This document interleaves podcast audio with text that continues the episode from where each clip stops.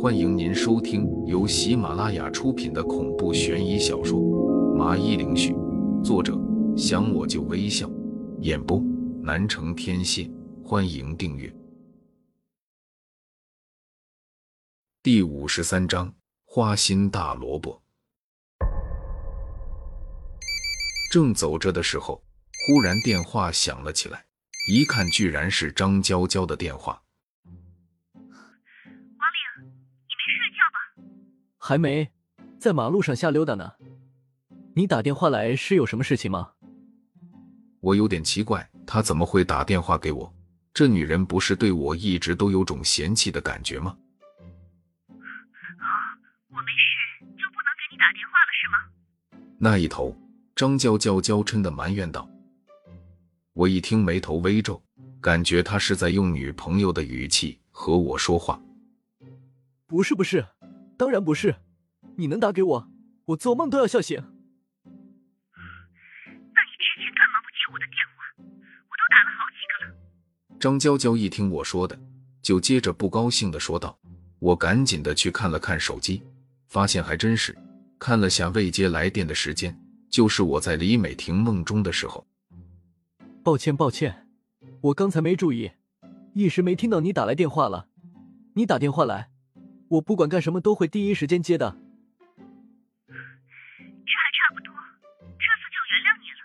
下次我打过来的时候，你得把手头上的事情放下，赶紧的接起来，知道了吗？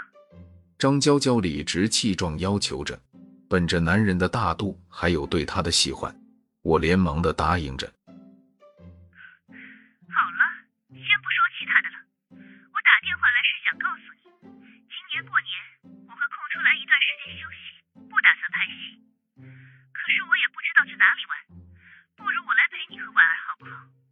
很快，电话一头的张娇娇就说出了自己的来意。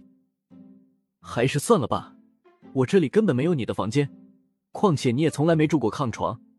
这不符合你大明星的身份。我也不知道怎么的，脑袋一抽的就和他这么说道。他玩味的笑了笑。你是怕我过去打扰到你和婉儿浓情蜜意，还是怕爱上我？我被他这一句直接堵住了，尴尬的要死，话都不知道该怎么说了。我，我，听到我磕磕巴巴的说不清楚话。电话那头的张娇娇哈哈大笑了起来，过后她又说道：“好了，不逗你了，就这么定了。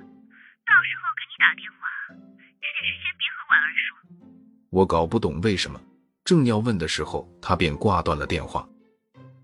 我对他没有感觉，霓裳姐你就别生气了。一路上，苏霓裳都是冷着脸，我连忙的开口解释着。你说我招谁惹谁了？刚哄好了一个女人，现在又得哄个女鬼，做个男人真的是累啊！我没有生气。他冷着个脸说道：“我又不是瞎子。”他这样一副冷冰冰的表情，不是生气那是什么？让人意外的是，电话再次的响起，连我都纳闷了。现在已经是凌晨一点多了，刚刚接了张娇娇的电话还不够。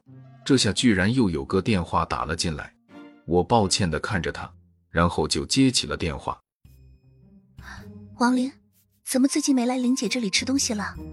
是不是嫌弃我这里的东西不好吃啊？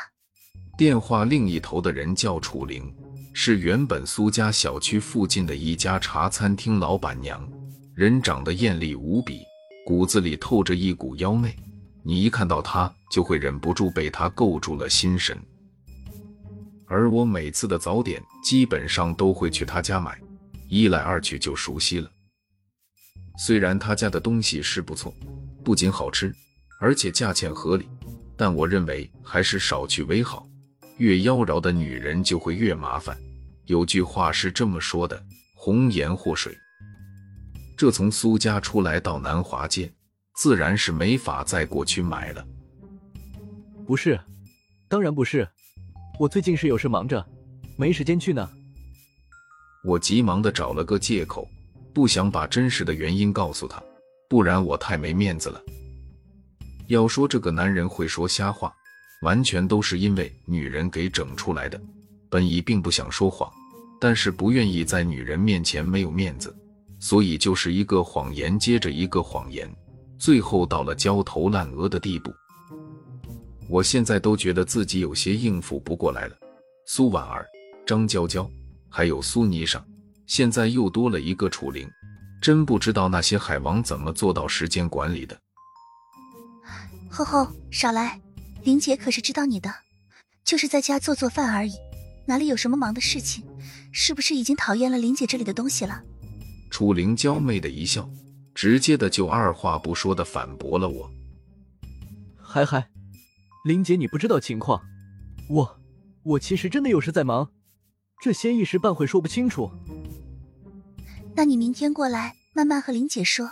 好久没看见你，林姐怪想你的。我们聊聊天呗。还有一个，玲姐为人就是很开放，从来不会刻意的去掩饰，心里想的是什么就立马脱口而出了，弄得我都有些招架不住。那好吧，明天早上我就过去找你。我见楚灵盛情邀请我过去，自然也不好拒绝。要是玲姐帮我泡壶茶的话，那就更好的了。玲姐应承了下来。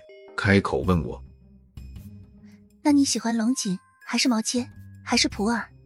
普洱吧，闻着香，就和玲姐一样香。”我随口说了句。电话那头一阵的轻笑，随后悠悠的飘来一句：“你真调皮，那就说好了，明天过来啊。”挂掉了电话，我在心里仔细的推敲起来，他特意的叫我过去是有什么目的？不可能就是单纯的叫我过去吃东西，然后聊聊天。虽然我身边是美女如云，但是我很清楚自己的魅力还没这么大，能让一个风情万种的女人主动的倒贴上来。咳咳，一阵的咳嗽声传到了我的耳边，我才猛然的清醒过来，旁边还有一个正在气头上的苏霓裳，刚才自己的样子全部被他看见了。我讪笑了两声，看着他的脸更加的阴沉，想必是为了刚才的电话。霓裳姐，你也听到了，这是他主动的邀请我去的，不是我想去的。我赶紧的解释着，他直接的就反驳说：“那你不会说不去啊？哼，花心的男人。现在看来你的姻缘签说的不错，你就是个花心大萝卜，对女人都是来者不拒。”我无语了，不知道该怎么去辩驳。只见苏霓裳面色清冷的冲我强调的说道：“反正你给我记住，不管你有多少个女人，婉儿必须是大老婆。要是你敢让她做小，小心我把你的肠子打个蝴蝶结。”